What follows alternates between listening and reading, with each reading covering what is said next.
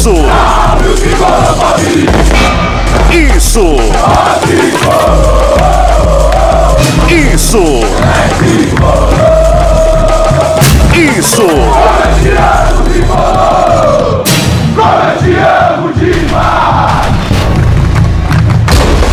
Isso é São Paulo! Isso é São Paulo!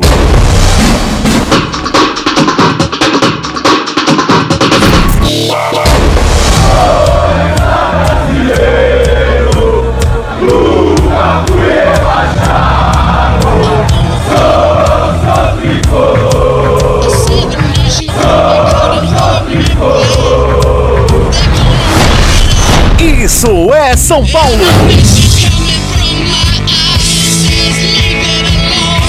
Chegamos! Começa agora mais uma edição do IESP, o podcast do Isso é São Paulo, a 18ª edição, 18º episódio, o primeiro depois da volta do futebol. Então hoje, eu, Bruno Grossi, ao lado de Felipe Lucena, Ivan Drago e Eduardo Afonso, vamos debater tudo o que aconteceu em São Paulo 2, Red Bull Bragantino 3. O tricolor voltou ao Paulistão perdendo. Antes de começar aqui o nosso debate, a nossa análise. Nossa, que pé frio. Não tinha como ser diferente, né? O podcast do Ivan Drago estreia com derrota. Não tinha como ser Depois a diferente. culpa é minha. É, a culpa é sua. Mas vamos lá. Antes de começar o debate, repassando aqui que esse podcast pode ser escutado, pode ser ouvido no Spotify, no Deezer, no Apple Music e no Castbox. Lembrando também que a gente tá é, no Twitter e no Instagram, no arroba que tem o site www.issoespfc.com.br e que o nosso canal no YouTube está bombando. Inscrevam-se no canal, tem live pré e pós-jogo toda a rodada agora, muita coisa legal. Então, vamos lá, meus caros. O São Paulo estreou, reestreou perdendo no Campeonato Paulista e eu quero saber de vocês se jogou mal, se precisa se preocupar ou se foi só um, um deslize momentâneo. Bora lá, tudo bem aí, Brunão? Tudo certo, Edu. Diga lá, o que, que você achou desse jogo? É, ficou de casa, né? Ninguém, ninguém podia ir ao, ao estádio. Como foi para você depois de tanto tempo ficar de casa? Todas seu, É, suas vez. impressões. Primeira vez, deixa eu dar um- aqui um abraço no Lucena também, do Drago. Foi a primeira vez que eu cobri um jogo de casa, assim, sabe? Tipo, trabalhando de casa. Eu já acompanho alguns jogos em folgas para poder no dia seguinte voltar a trabalhar no CT e não chegar totalmente alienado lá no CT, né? Tipo, ó, o que aconteceu, quanto foi e tudo mais, como alguns companheiros, né? Que mesmo acompanhando o jogo, às vezes não sabem nem o resultado do jogo. Mas eu tive que, dessa vez, é, eu tive que. Não, sem dar risada, Ivan. Pô, sério, eu tive que ver o jogo de casa e trabalhar no pós-jogo de casa. E assim, eu não vou nem. Acho que o resultado, na minha, na minha é, opinião, o resultado acho que a gente não deve. Eu, eu, pelo menos, não vou nem levar muito em conta. Acho que nenhum resultado a gente pode levar muito em conta nesse pós-pandemia ou durante a pandemia, a volta do futebol, porque, enfim, eu gostei do primeiro tempo. Acho que o São Paulo teve algumas falhas defensivas que normalmente não acontecem. É, o segundo tempo, o Diniz mexeu bastante no time. Eu acho que ele tinha que fazer isso mesmo. Eu só senti falta dele colocar o Igor Vinícius. Eu achei que o Igor podia dar algum acréscimo ofensivo ao São Paulo, jogadas de linha de fundo tudo mais. Eu teria tentado ele, talvez, ao invés do Hernanes, que entrou e não pegou na bola. Primeiro lance do Hernanes, ele tentou dar um calcanhar na bola e, e errou. Enfim, sei lá, o Hernanes, num, num jogo desse, você precisa de velocidade para abrir a defesa, ele não te acrescenta nada. Ele não se posicionou nem numa região que ele pudesse tentar um chute de média é, distância que tem sido do forte dele, nem conseguiram cavar uma falta para ele bater, tudo mais. É, essa talvez o único senão, mas tinha que mudar o time, tinha que mexer no time e, e acima de tudo a gente percebeu que alguns jogadores voltaram muito abaixo. Por exemplo, normalmente o Volpe não tomaria dois dos três gols que levou, né? O primeiro e o segundo, principalmente. O terceiro, acho que é muito mérito do, do Arthur, mas são bolas defensáveis para um goleiro do tamanho do Volpe. O Vitor Bueno muito abaixo, achei o Igor, o Igor Gomes também muito abaixo do que a gente espera. É, o próprio Daniel Alves não teve assim, embora tenha participado muito do jogo, não teve assim um momento a não ser o toque de calcanhar no gol do Pablo, um momento muito lúcido, enfim.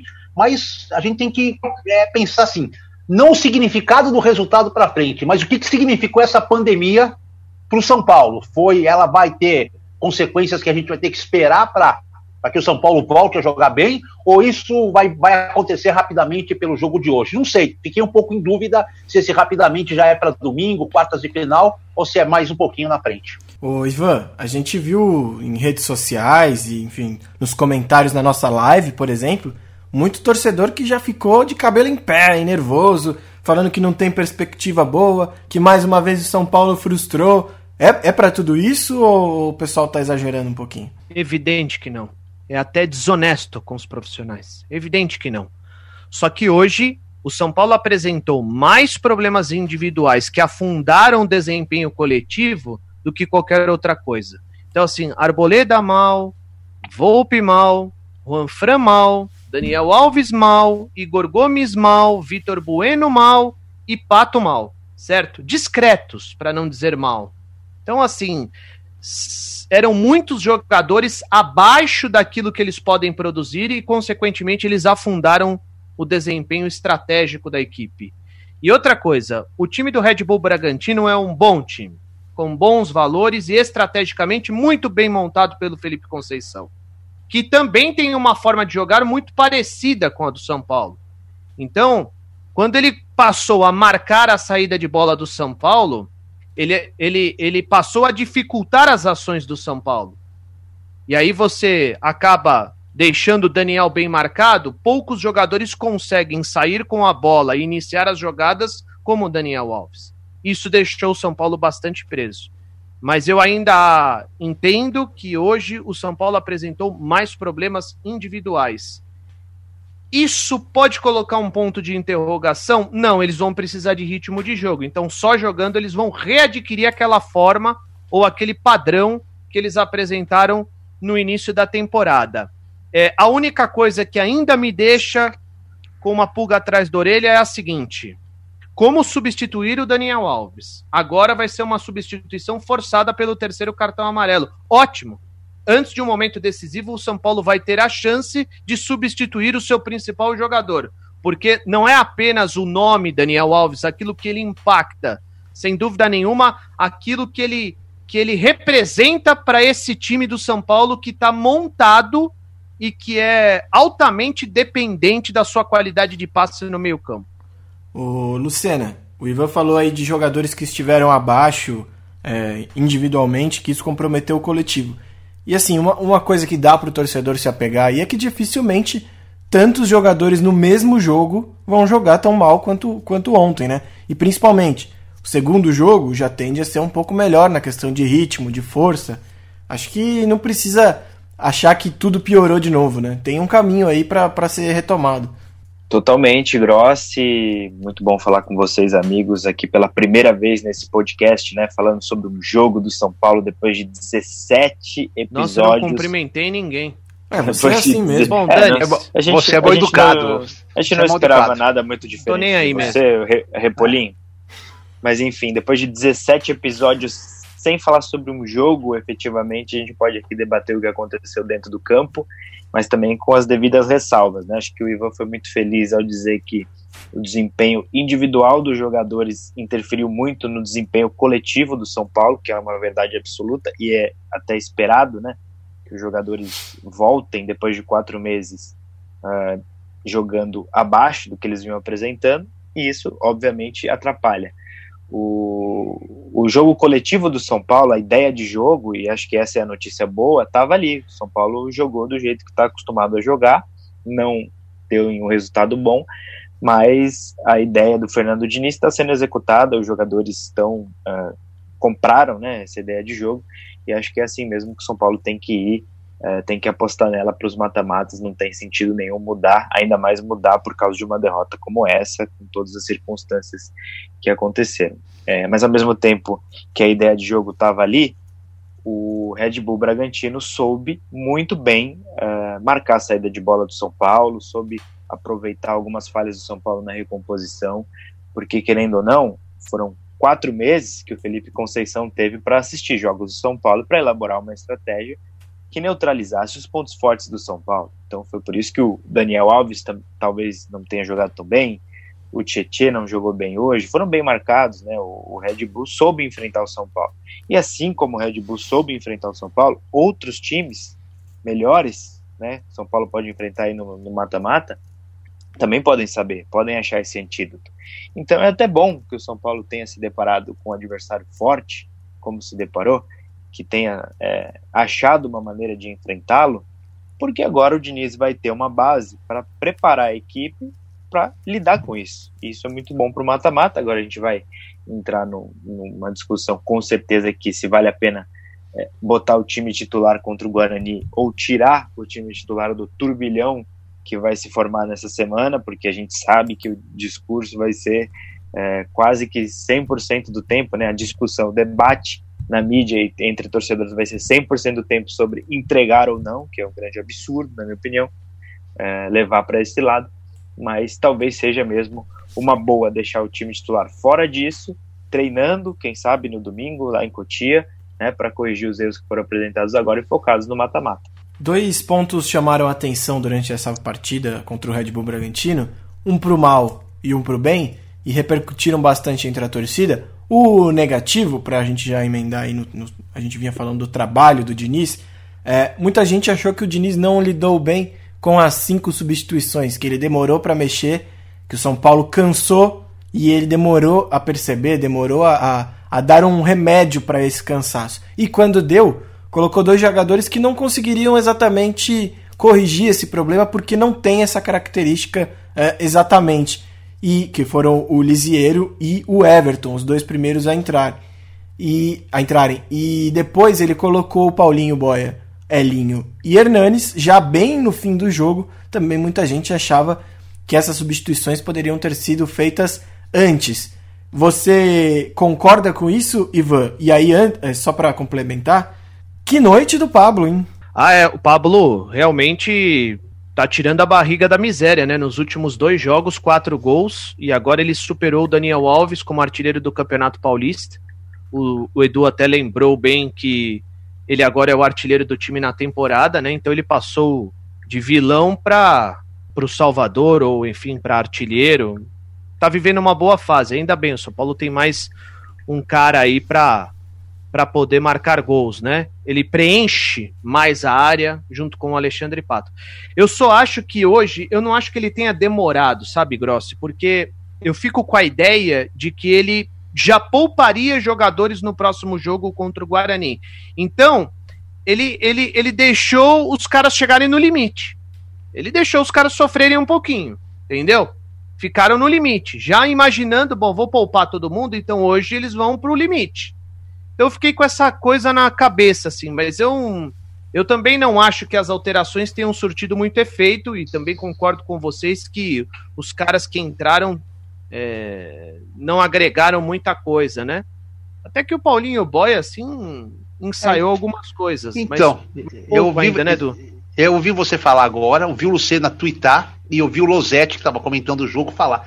Cara, Paulinho Boy entrou, Tá, fez uma primeira jogada e teve uma conclusão de Paulinho Boia, né? Terrível. E depois ele foi fazer uma tabela numa jogada, ele deu um toque, recebeu.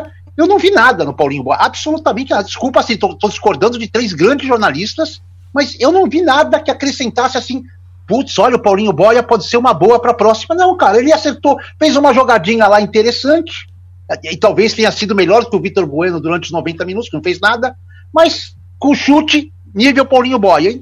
E errou uma tabela, desmontou um ataque do São Paulo, que ele foi dar um toque de efeito que ele não tem habilidade, e o time tomou contra-ataque. Para mim, essa entrada do Paulinho Boia foi péssima. O Everton, mais uma vez, prova que é péssimo, que não tem condição. O Hernanes não pode ser jogador utilizado para esse tipo de jogo, de correria, de velocidade. Ele é jogador para cadenciar um jogo quando o São Paulo já está com a vantagem numérica, 2 a 0 1 a 0 tá precisando que a bola pare no pé. É, sabe, assim, o cara que podia mudar o jogo era o Elinho podia ter mudado o jogo, porque é um cara rápido, até fez um, um, bom cruzamento lá.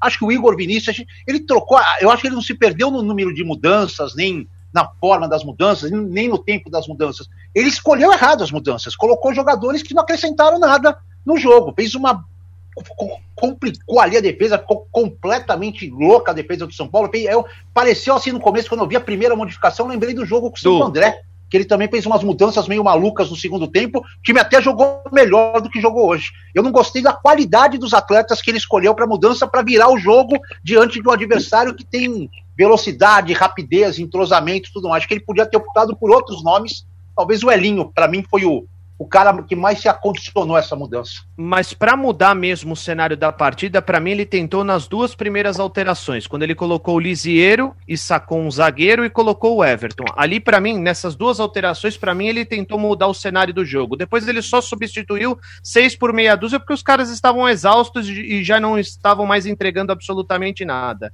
O, a, a, a, tanto é que os caras entram faltando o quê? Cinco, seis minutos para acabar o jogo. É. Eu concordo, porque a ideia dele, e o Edu lembrou bem desse jogo contra o Santo André, e também o jogo contra o Santos foi assim, quando ele coloca o Reinaldo pra zaga, não é para jogar com linha de quatro, como aconteceu ontem. Só que o Red Bull forçou o São Paulo a jogar assim. Então, por mérito do Red Bull, e claro, por São Paulo não conseguir sair da pressão que o Red Bull armou ali na saída de bola, é, o São Paulo não conseguiu colocar em prática o que o Diniz tinha pensado. Porque toda vez que ele tira um zagueiro, o Reinaldo não fica ali plantado como um, como um zagueiro normal. A ideia é que, que tenha mais gente para atacar mesmo. E o São Paulo não conseguiu desenvolver isso. É, então mas, eu, entendi, eu entendi o que o Diniz quis fazer. Mas o São Paulo não teve competência e o Red Bull teve muita qualidade para anular isso. Porque quando ele usou essa estratégia, ele usou, por exemplo, contra o Santos. Ele saca um zagueiro e, e, e bota mais um homem de meio para forçar e para virar o jogo. Ele consegue, mas ele, ele naquele momento estava contando com um homem a mais. Mas contra o Santo André não. não, contra o Santo André não. Mas o Santo André era uma equipe muito inferior, né? É, é o, a diferença foi a postura do adversário, né? Sim. né? Contra o Santo André, apesar de não ter virado o jogo, o São Paulo conseguiu o objetivo de pressionar, de criar muitas oportunidades, porque o Santo André se enfiou dentro da própria área e permitiu que o São Paulo fizesse isso que o Grosso acabou de falar.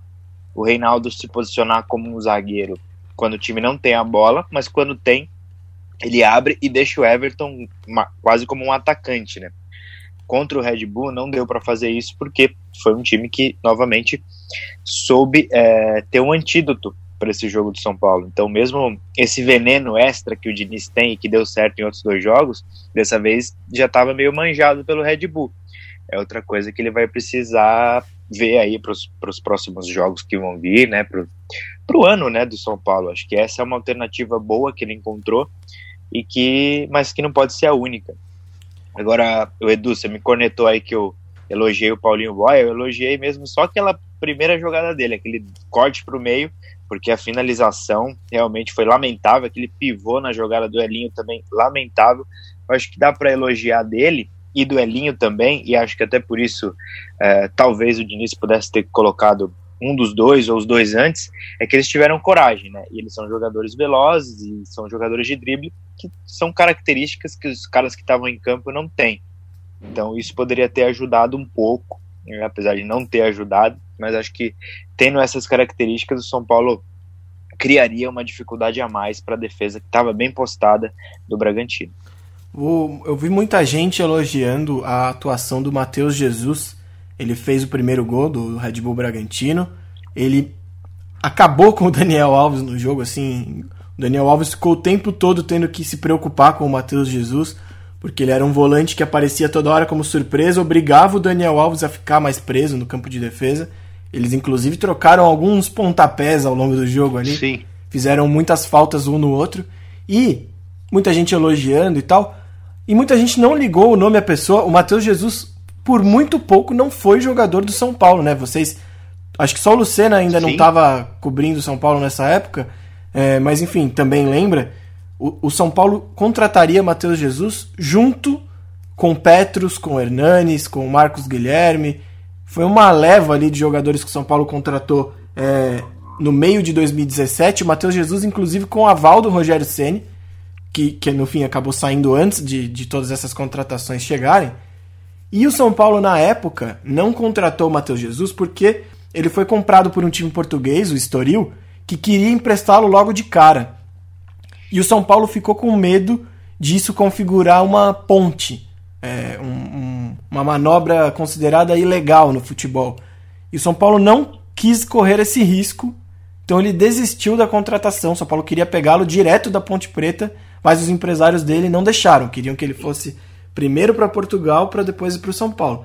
Na época ele ficou um tempo Sim. esperando ver o que acontecer e o Santos levou, né, Edu?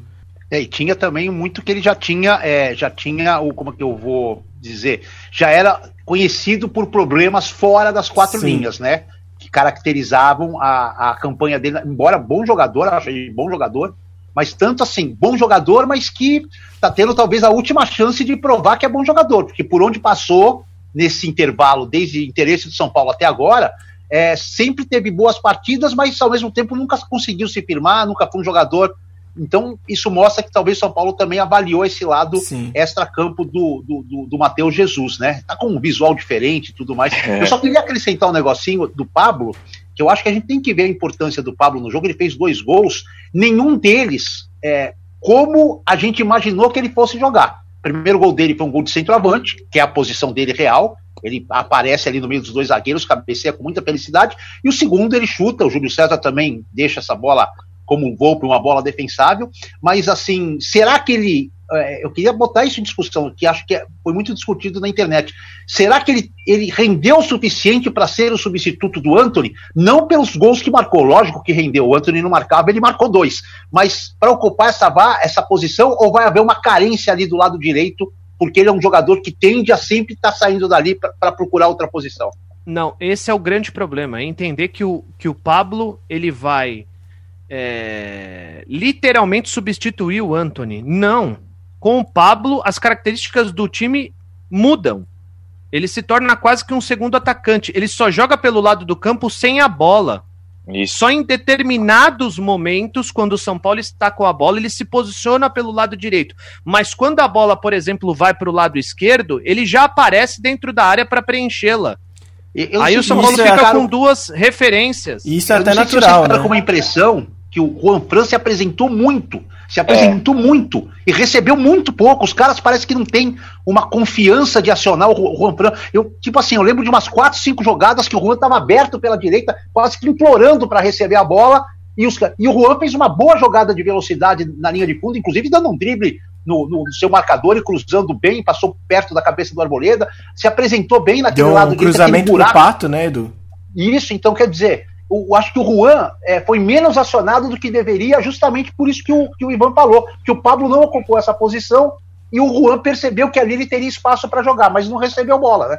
Eu acho que isso era uma, era uma tendência natural, né, dessa substituição, e por isso muita gente dizia que por, esse, por essa diferença de característica, talvez tenha mais espaço pro, pro Igor Vinícius jogar, por ter mais aptidão ofensiva, mas o Juanfran também tem qualidade para chegar na linha de fundo. E com o Anthony, muitas vezes ele não tinha espaço para fazer essa, essa ultrapassagem. E cansamos de ver o Anthony também não acionando o Juanfran quando ele passava para a linha de fundo. O Anthony levava para o meio e não aproveitava. Hoje o Juanfran teve um pouco mais de liberdade, mas ainda assim, em duas, três vezes ali que ele passou igual uma flecha e ninguém tocou para ele. É, agora, o que eu acho curioso e, e mostra muito no primeiro gol do Pablo, o São Paulo tem muito a ganhar com essa substituição se conseguir adaptar o resto do time. Quando a bola Sim. sai da esquerda e mesmo o Pato não tendo ali como referência consegue sair aquele gol, acontece só porque o Pablo estava na ponta direita. Se ele tivesse de centroavante, ele não ia fazer aquele gol, porque provavelmente ele não chegaria nas costas do zagueiro. Ele veio, o lateral esquerdo não acompanhou e ele entrou sozinho para cabecear. Então isso é o que o São Paulo ganha. O, o espaço para o lateral avançar é o que o São Paulo ganha. Agora, o que o São Paulo perde com essa troca é velocidade. E não, não só velocidade para sair arrancando, porque numa arrancada o Pablo não é lento também para sair correndo sozinho com a bola, com o campo aberto. A velocidade que o São Paulo perde é aquela velocidade que o drible curto gera. Você dribla, passa do primeiro e clareia tudo. Isso também é velocidade, né? Eu acho que o, São Paulo ganhou muito mesmo com a presença do Pablo, porque a forma como ele se movimenta confunde a defesa adversária, né? O, o zagueiro tá esperando, a defesa tá esperando que ele esteja do lado direito, mas ele nunca tá ali. Ele vai buscar a bola do lado esquerdo, ele tá atrás do centroavante, ele aparece como centroavante. Jogada de fundo pela direita a gente nunca vai ver, que era o que o Anthony fazia. É, ele nunca vai estar nesse lugar. E aí sim abre o espaço para o lateral direito. Eu acho que o Juan Fran ele teve é, a proatividade de aparecer, de ir para o fundo, de fazer jogadas. Acho que ele fez um bom jogo, acho que foi um dos jogadores que menos demonstrou falta de ritmo no São Paulo, mas continuo com dúvidas sobre é, se é ele o jogador ideal para estar ali no time configurado dessa maneira. Eu acho que combina mais com Igor Vinícius. É, vocês querem um substituto literalmente para o Anthony? É só pegar Sim. o Arthur do Red Bull Bragantino. tá é igualzinho. Ah, é, agora Sim, ficou fácil. Jogar totalmente fora de condição hoje, né? Concordo. Mas, ó, o Morato, o Morato dá para contratar, hein? O São Paulo tinha esse jogador na mão. Ano passado ele já jogou no Ituano, jogou bem. Eu achei, inclusive, que o São Paulo ia tentar trazê-lo de volta para ter mais um período São Paulo tem uma teste. prioridade, né? Acho que acabou a prioridade, acabou. né? Tinha, mas não tem mais. O São Paulo decidiu não exercer, se não me engano mas é, é, um jogador mais barato do que o Arthur. E olha, eu sempre vi futebol nele. Acho que sofreu com as lesões, tudo. Não foi mais para time grande depois de sair do São Paulo, mas acho que daqui a pouco ele vai aparecer num time grande e jogando bem. Agora, eu queria entrar num outro assunto que, obviamente, criou-se já uma, uma grande celeuma, um grande, uma grande agitação, que é, com toda essa, essa combinação de resultados da 11 primeira rodada, se Agora... você perguntar se a gente acha que o São Paulo vai entregar, eu desligo e vou embora, hein? Claro que não, né? Ô, ô, ô, ô, Repolho. Não. Mas o Repolho, o tema é esse. Entregar ou não? é. Fala aí, o que, que, você acha, Ivan? O que, que você acha que a... Então tá bom, Ivan. O que, que, o que, que você acha que a torcida quer, Ivan? Ó, o negócio ah, é o seguinte: o São Paulo já estava planejando jogar com o time reserva na última rodada. Isso a gente falou 20 mil vezes nos últimos podcasts, nas últimas lives. Só que o Corinthians ganhou do Palmeiras, o Guarani perdeu do Botafogo de Ribeirão. E agora, meus amigos, se o São Paulo ganhar do Guarani, o São Paulo pode ajudar o Corinthians a se classificar. Claro que o Corinthians precisa aí ganhar do Oeste na última rodada. Não adianta nada o Guarani perder e o Corinthians também perder, não muda nada. E, é... e rebaixar o Oeste, né? Porque ganhando do Oeste ele rebaixa é, o Oeste. Exatamente, vai ser jogo casca grossa. É, enfim, e aí muita gente já começou a questionar, né? Corintiano reclamando que o São Paulo vai entrar com o time reserva. São Paulino reclamando que o São Paulo vai entrar com o time reserva porque tem que jogar o titular, porque tem que ganhar, porque já perdeu uma e tem que ser primeiro do grupo. Enfim, tem gente reclamando por toda parte. E antes da gente debater, vamos ouvir o que o Fernando Diniz falou sobre isso ontem na entrevista coletiva, logo após a partida contra o Red Bull Bragantino. Essa é uma, uma possibilidade, a gente não, não tem nada definido ainda, a gente já estava pensando nisso, mas a gente vai ver como os jogadores vão é, chegarem para serem reavaliados fisicamente. A gente tem até domingo para poder decidir isso. Acho que o São Paulo não tem que pensar no Corinthians, tem que pensar no São Paulo. A gente tem que vencer o maior número de jogos possíveis e pensar na conquista do campeonato. A gente não tem que ficar pensando em outra equipe no seu São Paulo. Então aí o Fernando Diniz mostrando que de fato o São Paulo já pensava em escalar um time reserva, agora ele precisa ver certinho o que dá para usar, quem, quem pode ser aproveitado do time titular, quem precisa ganhar ritmo, quem precisa descansar, além dos jogadores que estão suspensos, né? O Daniel Alves e o Tietê receberam o terceiro cartão amarelo, não poderiam já enfrentar o Guarani, ou seja, o São Paulo já perderia aí quase meio campo inteiro. Então é natural mesmo que o que vai entrar com o time reserva. E como o Diniz falou, o São Paulo precisa pensar nele, né, Ivan? Ah, não faz o menor sentido, né? O São Paulo tem que pensar nele, mas tem que ganhar o jogo. E não ficar se preocupando se ele vai classificar o rival ou não. Até porque, dificilmente, do jeito que está se desenhando, dificilmente as duas equipes vão se encontrar é, rapidamente. Primeiro porque assim, o Corinthians vai ter que pegar um adversário muito duro caso se classifique, que é o Red Bull Bragantino. Sim. Não. Depois, se ele conseguir se classificar, do jeito que se mostra a tabela, ele vai encarar o Palmeiras nas semifinais. O Palmeiras está ficando na frente do São Paulo, né?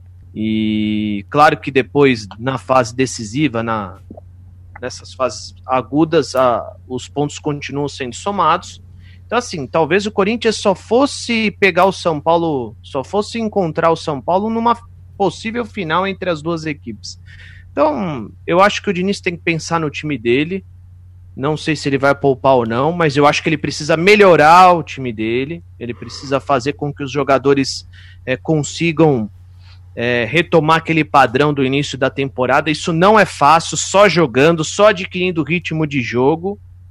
Então ele tem que pensar no time dele. Eu não pouparia o time inteiro, eu pouparia algumas peças. Ele já perdeu dois personagens importantes é, que atuam no meio-campo, e o meio-campo do São Paulo é um, é, um, é um local muito forte, pensando no conceito estratégico da equipe.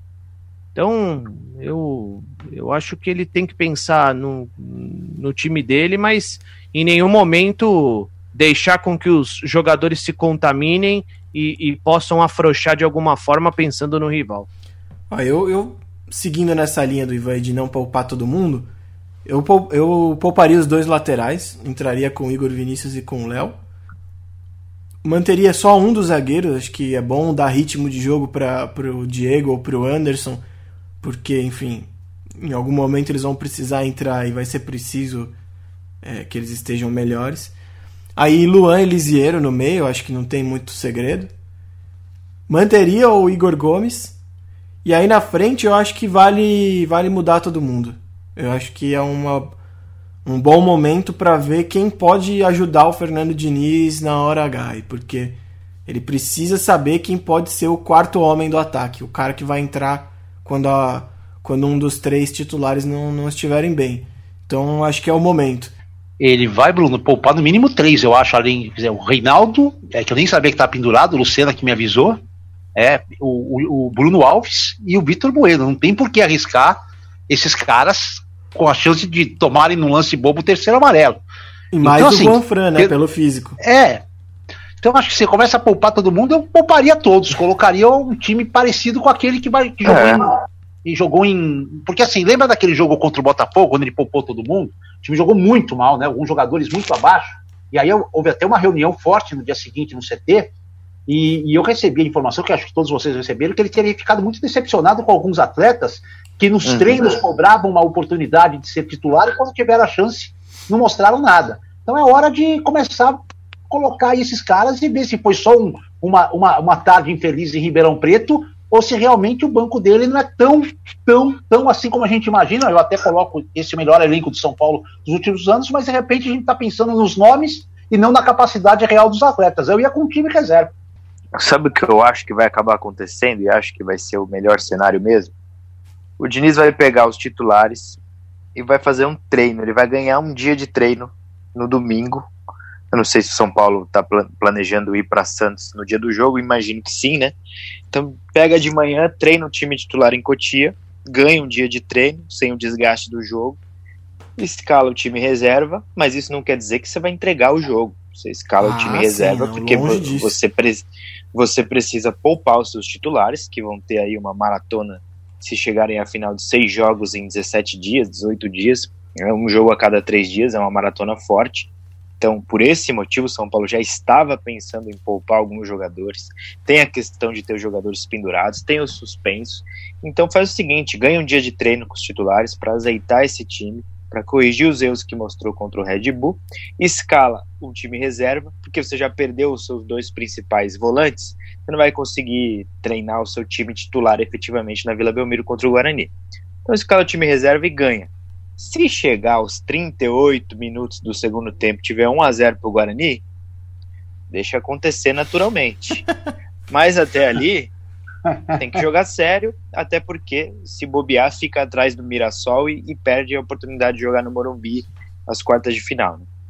Então, eu acho que perdeu um pouco, não sei se vocês concordam, né? Ser primeiro do grupo, eu acho que vai ser importante é, para a decisão. E aí não só ser primeiro do grupo, somar o maior número de pontos possíveis nessa fase. Agora o São Paulo só pode chegar a 21, se eu não estiver enganado, né? Ele ainda isso, pode ficar isso, atrás isso. aí de alguns times, mesmo vencendo. Mas a, o jogo de quartas de final, é, que vai ser com um time pequeno, eu acho que o local da partida, para mim, não vai fazer a mínima diferença para o São Paulo, porque se der Mirassol, o jogo vai ser ou no, no Allianz Parque, ou no, até uma chance boa do São Paulo tirar a zica do Allianz Parque, tirar a zica da Arena Corinthians, ir lá e ganhar o jogo, mesmo não sendo contra os donos da casa. O que pode complicar ele perdendo esse jogo é realmente ele não ter mais condição de, de repente, numa final suposta com o Palmeiras, ele ser obrigado a decidir o campeonato dentro do Allianz Parque e não no Morumbi. Esse é o maior, é, maior problema. Mas eu queria só, só botar uma pimentinha para o torcedor que está ouvindo o podcast e para vocês. Se o jogo contra o Guarani não definisse a classificação do Corinthians e sim o rebaixamento do Corinthians, a situação seria diferente?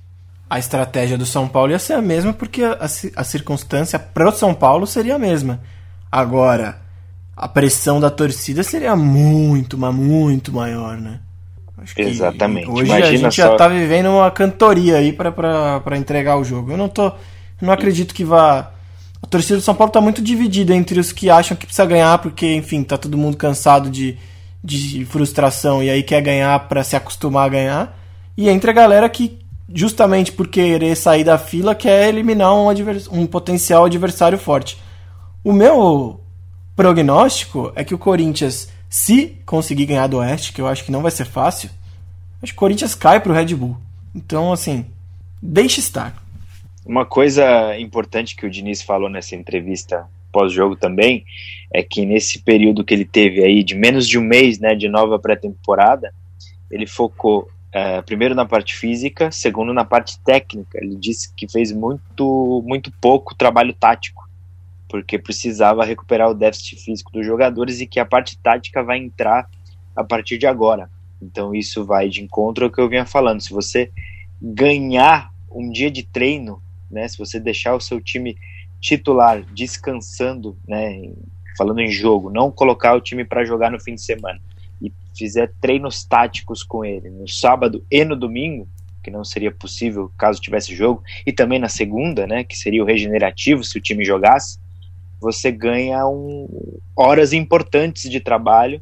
E se o Diniz ainda não, não colocou a mão nisso, né, nessa parte tática, eu acho que é o, o momento é agora, porque durante os mata-matas não vai dar. Ivan quer completar alguma coisa sobre isso? Você que queria evitar esse assunto ao máximo? Não.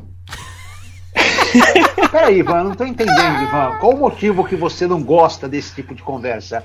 Ela é uma conversa que vai girar até domingo, até a hora do jogo. Que Por que isso mesmo que ele não gosta. Não, eu só não, eu só não vou ficar alimentando essa ideia de que o time vai entregar de qualquer não, maneira, ninguém, com os tá titulares tá ou, ou, com os reservas. Tá com medo de enfrentar o rival? Até Cara... porque eu acho que o, Bra o Bragantino é. tá muito pior, melhor preparado do que o rival. Mano, muito é, melhor. Mas...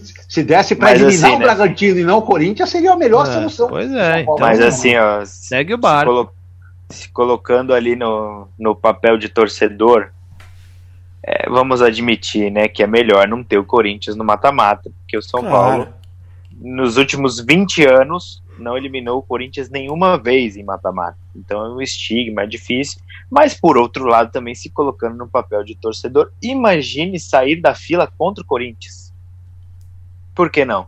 Por que não? Jogando no de... Morumbi tem essa chance. Se for se jogar chega... em Itaquera... Sem torcida, sem torcida, você acha também que vai ter uma interferência de eu tão acho. grande assim de palco? Eu acho. Eu acho Sei, que mas o... se, se chegou é... a hora de ganhar o título, vem Corinthians, vem Palmeiras, vem então quem pronto. vier que vai acontecer. É, então pronto. Tem que ser esse também. É. Tem que ser esse o pensamento.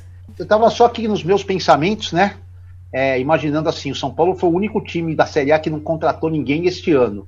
Eu não, não vou ser resultadista, até porque eu iniciei o podcast falando que o resultado era o menos importante, mas esse, essa reta final de campeonato paulista talvez mostre o São Paulo se será ou não necessário, mesmo com toda essa crise maluca que o clube passa, de negociações com atletas, de pagamento de saldos anteriores, contratar aí, se não das jogadores, como já foram falados aí durante a pandemia, mas atletas com um pouco mais de desenvolvimento aí para acertar alguma posição. Talvez isso seja o essencial, além do título, a mostrar ao torcedor de São Paulo e à própria comissão técnica. É um bom ponto. Eu, eu tenho ter... um pensamento diferente. Eu tenho um pensamento diferente. Eu acho que se eles começarem a entender que não vai pegar no breu, certo? Vamos supor que o São Paulo caia nas semifinais do, do Paulistão.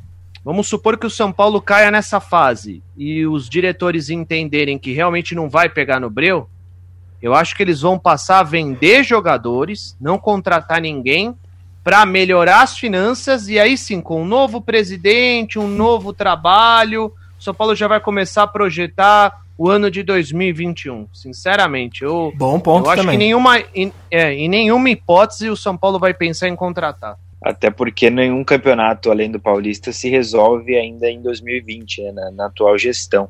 Mas assim, se precisar contratar, eu acho que talvez o São Paulo chegue a essa conclusão nessa reta final de Campeonato Paulista, e muito provavelmente para o ataque, né? Seja um substituto do Anthony ou um novo camisa 9, não sei.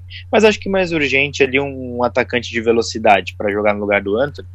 Acho que o São Paulo vai ter algumas, alguns movimentos aí para fazer, algumas coisas para barganhar. Por exemplo, o Toró, pelo jeito, é um jogador que agrada muito o Diniz. De repente pode ser emprestado, servir como uma moeda de troca o Brenner ficou fora do banco nesse jogo contra o Red Bull. Será que o Diniz também tá achando que não dá mais para contar com ele? Eu acho que tem alguns jogadores ali, Trellis, né, jogadores que servem como moeda de troca que de repente, né, podem podem render uma negociação que traga algum, algum valor para o São Paulo agora.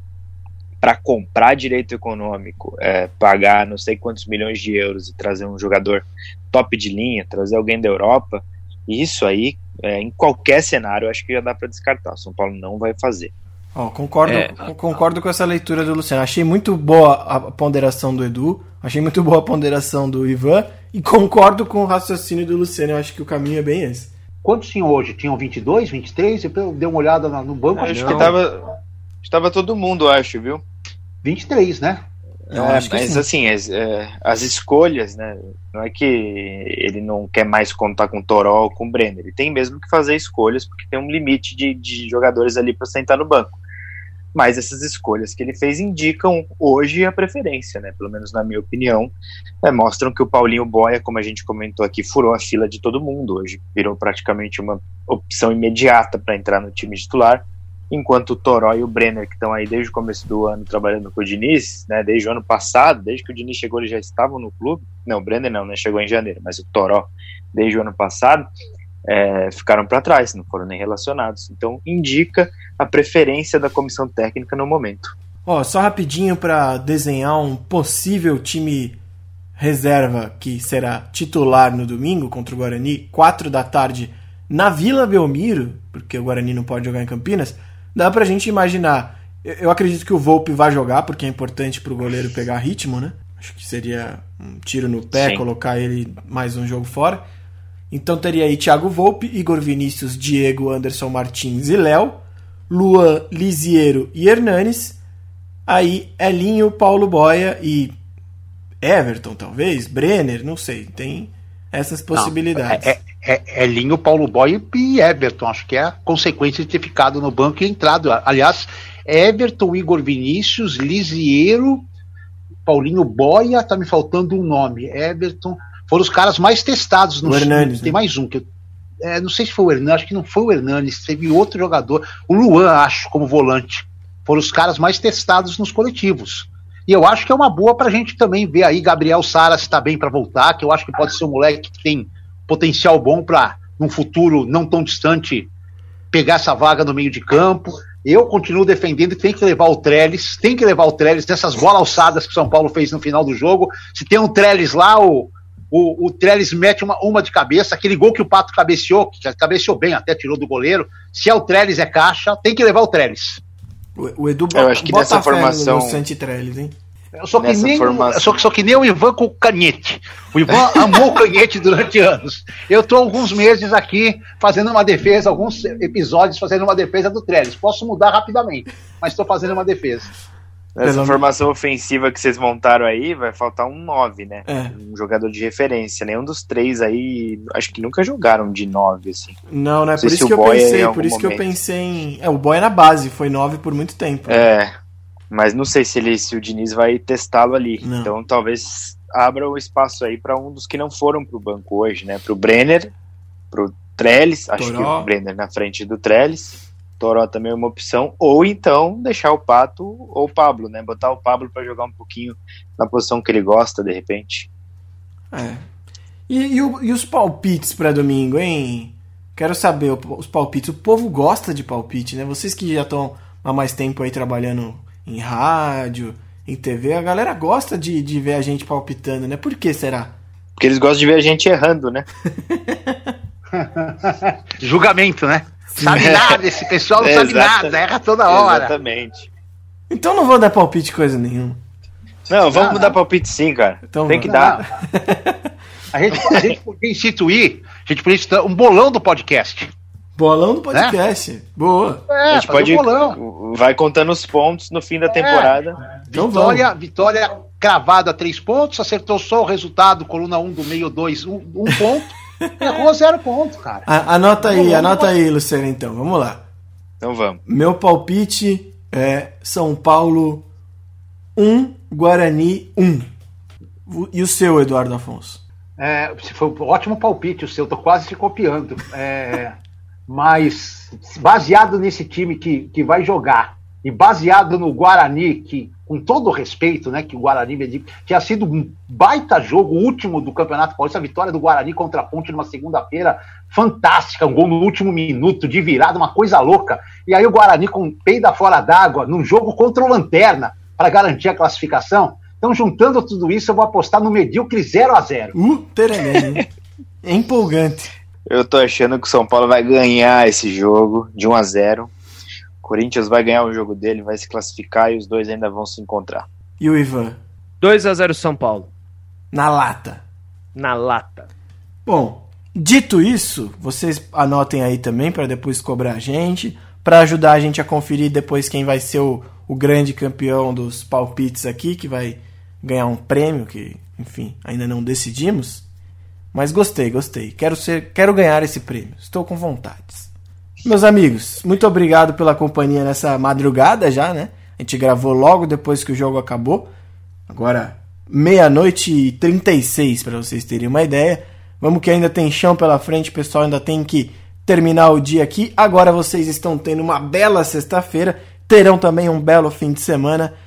Meus amigos, muito obrigado pela companhia. Felipe Lucena, Ivan Drago, Eduardo Afonso. Até a próxima. Valeu, Gorosito. Grande abraço, Lucena aí, que termina, inicia a madrugada e termina o podcast comendo algo que nós não sabemos o que é, mas se fecha o podcast com uma colherada na boca. E o Ivan, sempre com aquele bom humor tradicional, ainda mais quando é de madrugada, que o bom humor já fluiu durante todo o dia, então ele chega no ápice do bom humor Sim. no início da madrugada. Ivanzinho, amo você, um beijo e fala comigo mais, tá? Não me ignora, tá? Tchau. Meu Deus do céu. Que Não tem isso? nada pra Ô, falar depois. Não vai dar pra apresentar, não dá mais pra gravar podcast de madrugada, pessoal. Sinto muito. Não tem condições. Bom, muito obrigado a todos. Lembrando que estamos no Twitter e no Instagram, no arroba o site www.issospfc.com.br e o nosso canal no YouTube. Dá pra você se inscrever, ativar o sininho, receber as notificações, deixar like, deixar comentário, tem muita coisa legal por lá. Aliás, não percam no domingo live pré-jogo, live pós-jogo para São Paulo e Guarani às quatro da tarde. Um grande abraço a todos e até a próxima.